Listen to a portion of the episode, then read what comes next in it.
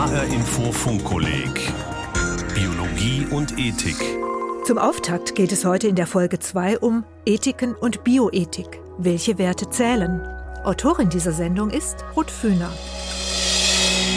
PED verhindert möglicherweise in einzelnen Fällen Leid, aber sie verhindert in jedem Fall das Lebensrecht von gezeugtem menschlichen Leben.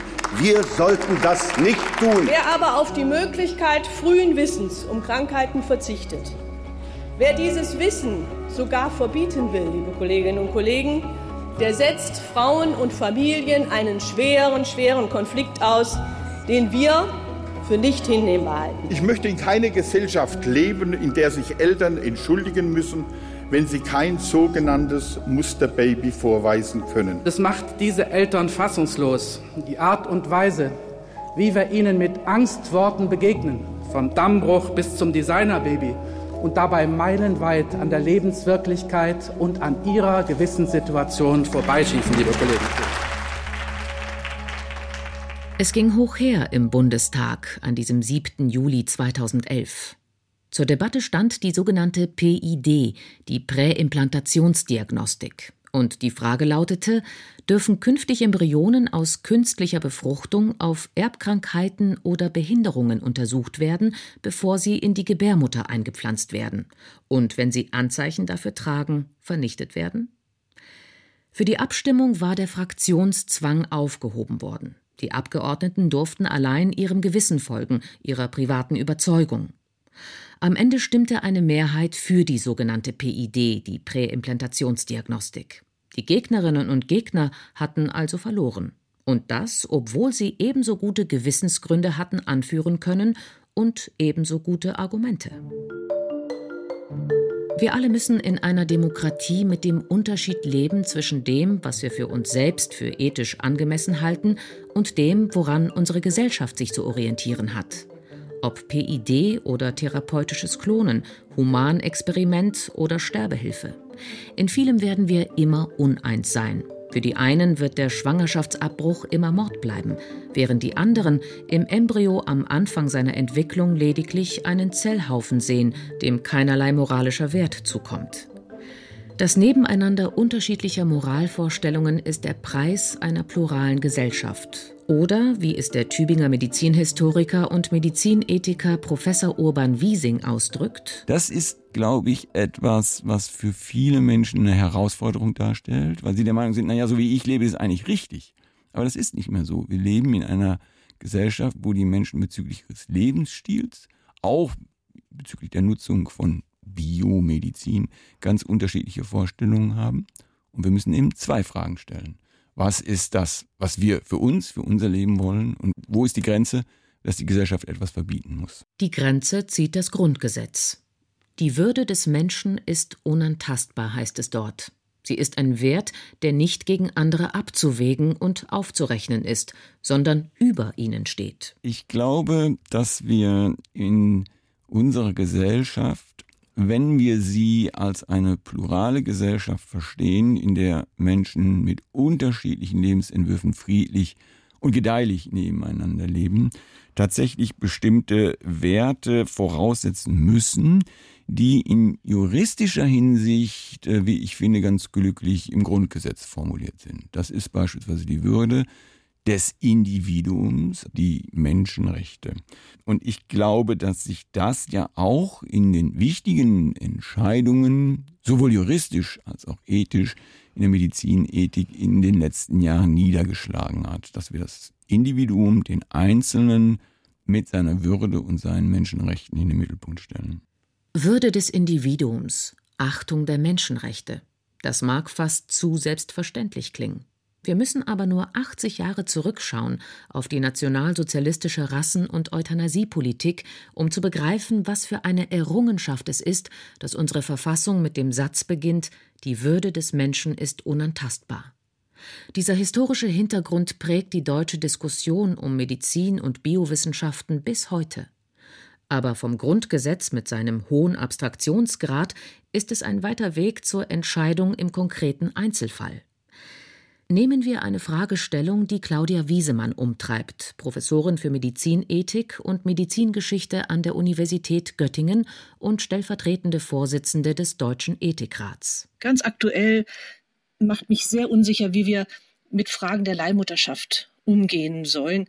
Einerseits ist es sehr wichtig, Paaren, die kein Kind bekommen können, ähm, das zu ermöglichen. Andererseits muss man an die Folgen für die Leihmutter denken, man muss an die Folgen für das äh, so geborene Kind denken. Und ähm, es gibt so viele Gründe, die sozusagen dafür und dagegen sprechen, dass ich selber immer noch ganz ratlos bin. Was heißt in diesem Zusammenhang verantwortungsvoller Umgang mit dem Leben? Was heißt Unantastbarkeit der Menschenwürde? Hier sind ganz unterschiedliche Güter gegeneinander abzuwägen. Beiden zugleich gerecht zu werden, scheint kaum möglich. Und die Dilemmata vermehren sich angesichts des Fortschritts in Biowissenschaften und Biotechnik rasant. In den 50er Jahren warfen die neu entwickelten Beatmungsmaschinen und die ersten Organtransplantationen die Frage auf, ab wann ein Mensch für tot erklärt werden soll. Heute sind es vor allem Eingriffe ins menschliche Erbgut, die gesellschaftliche Diskussionen auslösen, weckt die Rede vom Designerbaby Ängste vor einer Generation von Frankensteins Kindern. Ein weites Feld moralischer, besser bioethischer Fragestellungen tut sich auf, wo Politik und Kirchen, Juristinnen, Mediziner und Naturwissenschaftlerinnen mitreden und noch gar nicht so lange die Philosophen. Bioethik im weiteren Sinn beschreibt den daraus entstandenen Betrieb, von dem noch die Rede sein wird. Im engeren Sinn lässt sich die noch junge Bioethik als Teilgebiet der jahrtausendealten philosophischen Ethik verstehen. Sie denkt nach über die moralischen Herausforderungen, die die Biowissenschaften aufwerfen. Sie tut das auf der Grundlage unterschiedlicher Theorien und Methoden, die einander nicht selten diametral widersprechen, aber ähnlich gute Gründe anführen können. Die Aufgabe lautet dabei, die Konflikte zwischen unterschiedlichen Normen und abzuwägenden Gütern so präzise wie möglich herauszuarbeiten. Dabei kann es nicht darum gehen, eigene Überzeugungen durchzusetzen und auch nicht vorrangig darum, zu einem Konsens zu kommen. Wer Bioethik als Instrument sieht, um den Menschen bestimmte Überzeugungen nahezubringen, der hat eigentlich kein Problem, bei dem die Ethik ihm behilflich sein könnte. Denn Ethik ist nur dann gefragt, wenn es ein moralisches Problem gibt, wenn man also noch gar nicht weiß, ob Sterbehilfe zulässig ist oder ob Schwangerschaftsabbruch unmoralisch ist. Schreiben Markus Duvel und Klaus Steigleder in ihrer Einführung in die Bioethik. Als Ausgangspunkt der bioethischen Diskussion lassen sich zwei klassische philosophische Denktraditionen fassen. Die eine ist der Utilitarismus oder Konsequenzialismus. Wie der Name andeutet, stehen hier die Konsequenzen eines Handelns im Fokus. Gut ist, sagt der Utilitarist, was das größte Glück der größten Zahl befördert. Gegeneinander abgewogen werden also Risiko und Nutzen. Und dabei kann, im Extrem, auch berechnet werden, welchen Wert ein Menschenleben hat. Eine Rechnung, die der australische Philosoph Peter Singer in seinem Buch Should the Baby Live aufmachte. Darin stellte er die Frage, ob schwerstbehinderte Neugeborene ein Recht auf Leben haben. Petra Gehring, Professorin für Philosophie an der TU Darmstadt. Die dahinterstehende Ethik, der ethische Ansatz, Utilitarismus ist das Stichwort, ist in der angelsächsischen Welt recht weit verbreitet. Man wägt einfach ab, Kosten, Nutzen nicht einfach, sondern durchaus auch jetzt sozusagen mit einem theoretischen Hintergrund. Und da gibt es Argumente, wenn man so rechnet, äh, lebenswert, ja oder nein, die vielleicht dafür sprechen könnten, aus Sicht der Theorie von Singer zu sagen, da kann man ethisch begründet für Tod eines geborenen Kindes plädieren. Das ist aus Sicht nicht nur der deutschen Öffentlichkeit, das ist keine gefühlige Sache, sondern auch aus Sicht des deutschen Grundgesetzes und unseres Strafrechts ein No-Go.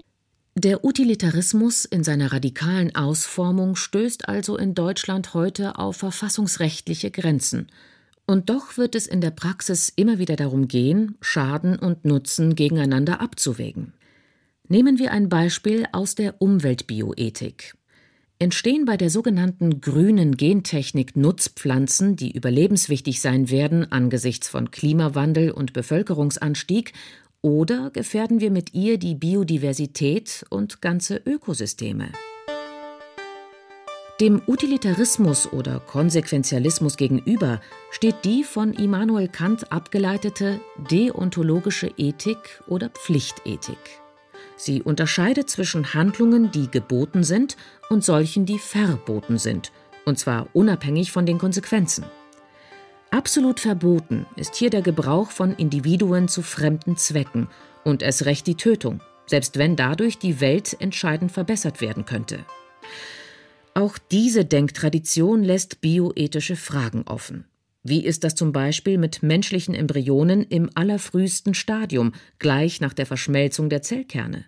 Sind das wirklich schon Individuen, denen die volle Schutzwürdigkeit des Lebens zusteht?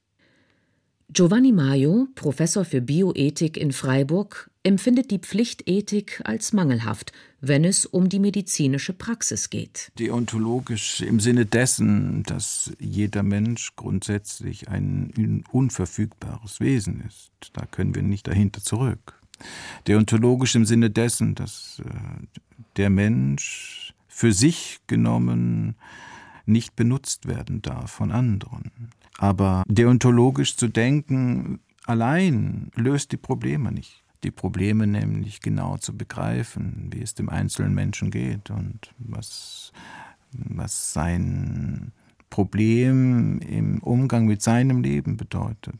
Daher ist die deontologische Ethik eine formalistische Ethik eine Sollensethik, die versucht, bestimmte kategorische Pflichten zu formulieren, die aber dann dem Einzelfall nicht immer wirklich gerecht werden können.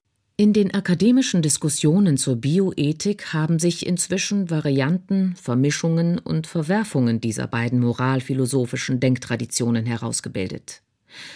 Aber selbst wenn man sich auf eine dieser Theorien einigen könnte, sagt Urban Wiesing, würde das noch lange nicht bedeuten, dass man in der Praxis zu einfachen Antworten kommt. Klassisches Beispiel ist die Sterbehilfe, wo man selbst innerhalb der christlichen Ethik alle Positionen finden kann. Es gibt zwar die Konservative der Deutschen Bischofskonferenz, aber wenn Sie unter christlichen Theologen oder auch äh, anderen äh, christlichen äh, Priestern, selbst Bischöfen gucken, finden Sie alles Mögliche an Positionen bis hin zu sehr liberalen Positionen.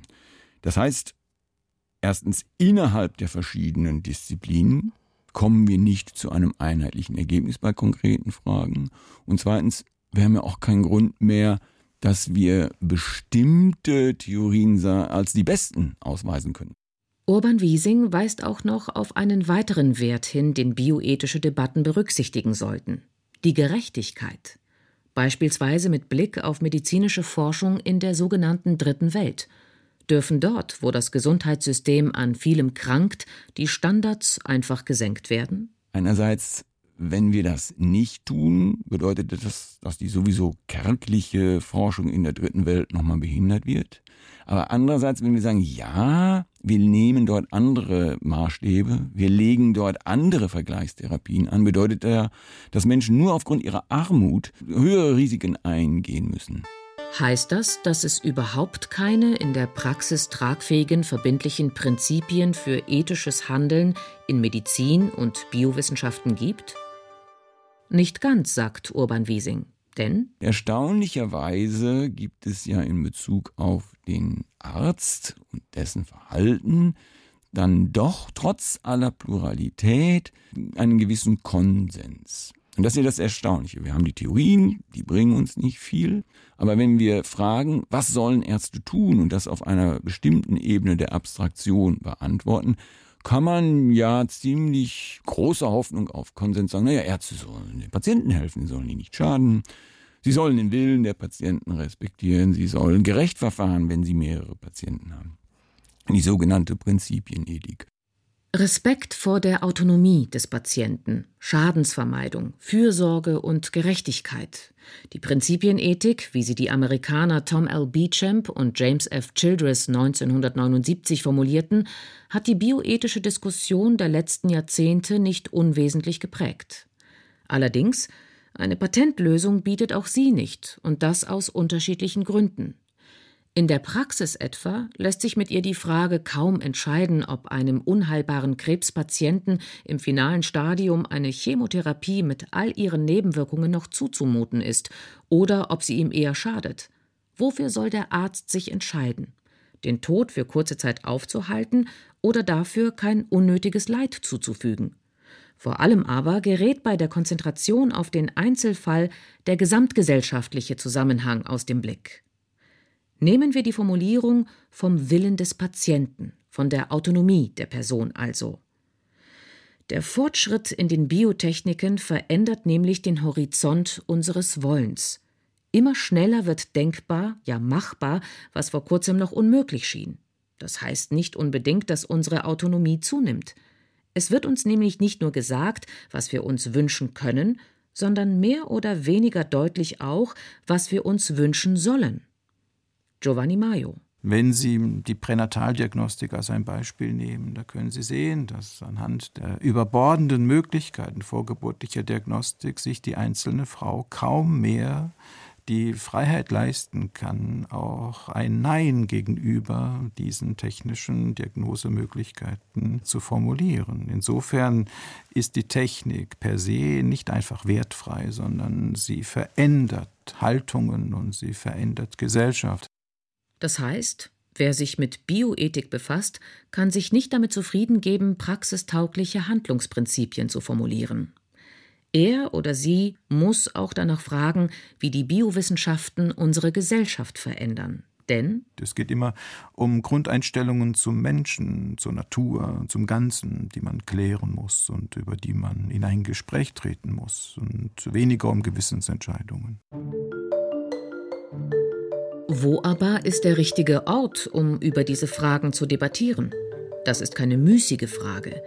Eine Ethik, die sich selbst reflektiert, muss auch über den Zusammenhang nachdenken, in dem sie selbst steht. Und damit sind wir wieder bei der Politik. Dort also, wo eine Demokratie sich darüber verständigt, nach welchen Regeln wir in Zukunft leben wollen.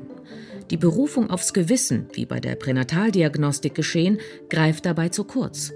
Denn das bedeutet ja im Grund nur, dass die Bürger sich den mehrheitlichen Privatüberzeugungen der Abgeordneten beugen müssen. Petra Gehring. Es ist ja durchaus interessant, dass zum Umgang mit neuen Technologien, Biotechnologien, insbesondere auch umstrittenen Technologien, in keinem politischen Parteiprogramm Festlegungen zu finden sind. Also die Politik, politische Parteien scheuen sich, klare Positionen Wählern anzubieten in diesem Feld. Man kann also nicht Bioethik oder Biotechnik wählen oder abwählen, sondern das Ganze wird im politischen Arena eher als Gewissensfrage diskutiert, als Frage von Meinungen einzelner betroffener Abgeordneter. Insofern begleitet das bioethisch informierte Nachdenken politische Entscheidungsprozesse, die abseits von Parteiprogrammen bleiben können, weil es Ethik gibt. Es wird sozusagen zu so einer ja, ein bisschen heilig anmutenden, ganz besonders persönlichen Sache gemacht. Und das enthebt die Politik im engeren Sinne politischer Diskussionen etwa über Dinge, die in Parteiprogrammen stehen. Sind wir für Transplantationsmedizin oder sehen wir das in der heutigen Form eher kritisch unter den Rahmenbedingungen, die wir kennen? Oder sind wir jetzt für die auch gewerbsmäßige Nutzung von Gentests in der breiten Bevölkerung, sodass man sie in jeder Apotheke kaufen kann? Oder halten wir das eher für ein Problem? Statt auf der politischen Bühne findet die bioethische Diskussion in Ethikkommissionen und anderen Gremien statt. Weitgehend abseits der Öffentlichkeit streiten Mediziner, Biologen, Juristen, Sozialwissenschaftler, Philosophen oder Theologen miteinander. Kritikerinnen und Kritiker sprechen in diesem Zusammenhang von Entparlamentarisierung das heißt, ein Streit, in dem eigentlich gesellschaftlich zu diskutieren und politisch zu befinden wäre, wird ausgelagert an Expertengremien. Wie grundsätzlich aber wird dort gestritten? Giovanni Maio hat seine Zweifel angesichts des real existierenden bioethischen Betriebs. Die modernen Ethiker wollen sich gesellschaftliche Akzeptanz verschaffen und sie versuchen das dadurch, dass sie ein stromlinienförmiges Denken anbieten, ein Denken, das nicht aneckt, mit dem man sich aber gerne schmückt. Das ist keine gute Entwicklung, denn äh, die Ethik verkommt heutzutage zuweilen zu einer reinen Absegnungsinstanz und äh, veräußert damit ihr Potenzial, eine kritische Instanz zu sein, eine Instanz, die zu neuem Denken aufruft und das Gesamtsystem kritisch hinterfragt. Im Grunde haben wir eine Tendenz zu einer Veroberflächlichung ethischen Denkens und damit äh, verspielen wir die Chance, neues Denken zu ermöglichen und äh, Debatten anzustoßen, die tiefer gehen müssen, als nur über Nutzen und Risiken zu diskutieren. Auch Petra Gehring vermisst eine kritische öffentliche Debatte, gerade angesichts der neuesten Durchbrüche in der Genetik, der CRISPR-Cas-Methode, die mit einfachsten Mitteln einen Eingriff ins Erbgut ermöglicht.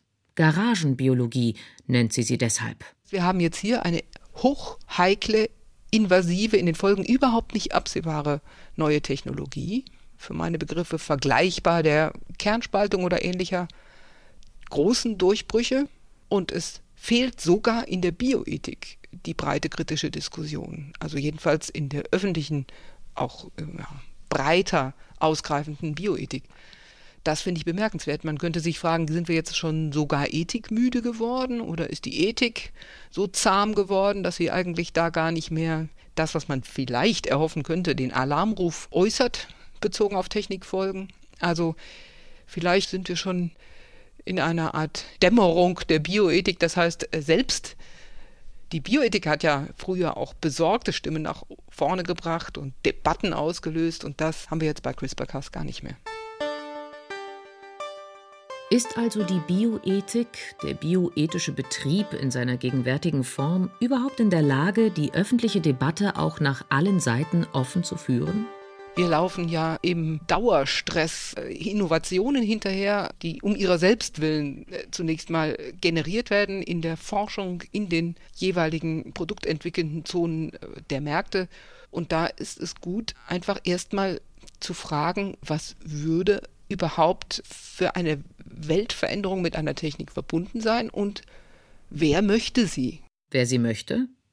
Die Biotechniken stellen uns nicht nur vor die Frage, wie wir in Zukunft als Gesellschaft leben möchten, sie bewegen auch einen milliardenschweren Markt. Hinter der Erkenntnis steckt handfestes Interesse, wie Urban Wiesing anmerkt. Wir sind uns alle einig, dass wir das beste wissenschaftliche Wissen von neutralen Experten, die eben nicht gekauft sind, ich sage das mal in Anführungsstrichen, dass wir das den Patienten zur Verfügung stellen sollten. Gleichzeitig wissen wir, dass der Einfluss der pharmazeutischen Industrie auf die Wissensgenerierung und auf die Wissensinterpretation und auf die Wissensverbreitung eher zunimmt. Wir haben kaum noch Experten, die nicht irgendwie in einem Abhängigkeitsverhältnis oder in einem finanziellen Verhältnis zur pharmazeutischen Industrie stehen. Auch dies ein Faktor, den die Bioethik berücksichtigen muss. Und so lässt sich eine ihrer Aufgaben auch so formulieren zeigen, auf welchen Voraussetzungen die Entscheidung für biotechnische Neuerungen beruht und zeigen, dass die Förderung dieser biotechnischen Neuerungen, so sehr es den Anschein haben mag, eben nicht alternativlos ist. In dem Maße, wie Innovationen im biotechnischen Bereich finanziert werden, werden zum Beispiel andere Verbesserungen von Medizin nicht in demselben Maße finanziert.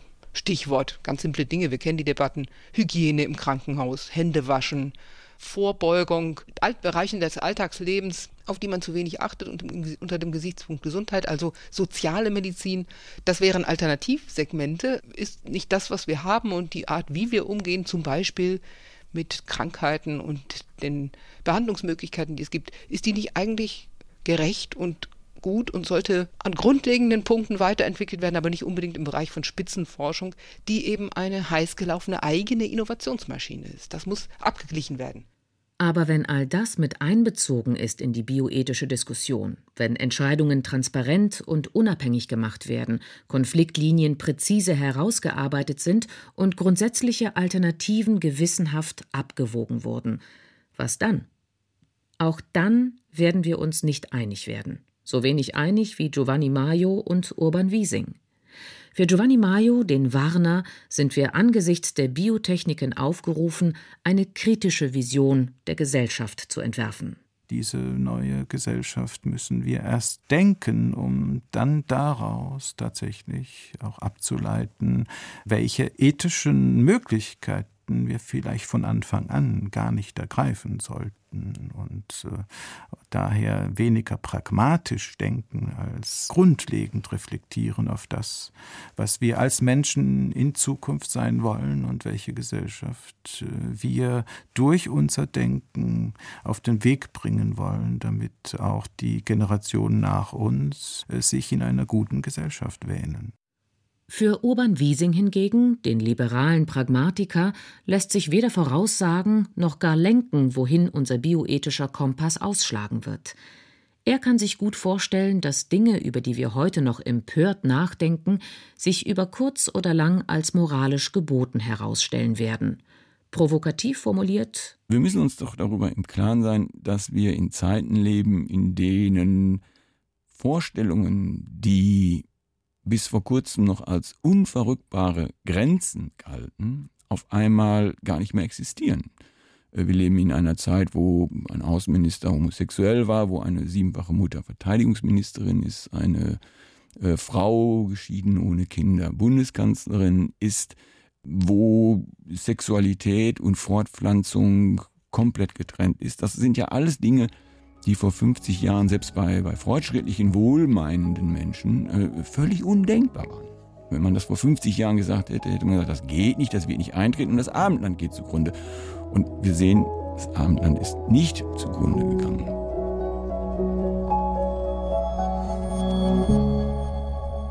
Ethiken und Bioethik. Welche Werte zählen? Sie hörten die zweite Folge des Funkkollegs Biologie und Ethik. Autorin war Ruth Fühner. Alle Informationen zum neuen Funkkolleg, zum Funkkolleg Lesebuch, das gerade erschienen ist, und die Sendung zum Nachhören finden Sie auf funkkolleg-biologie.de.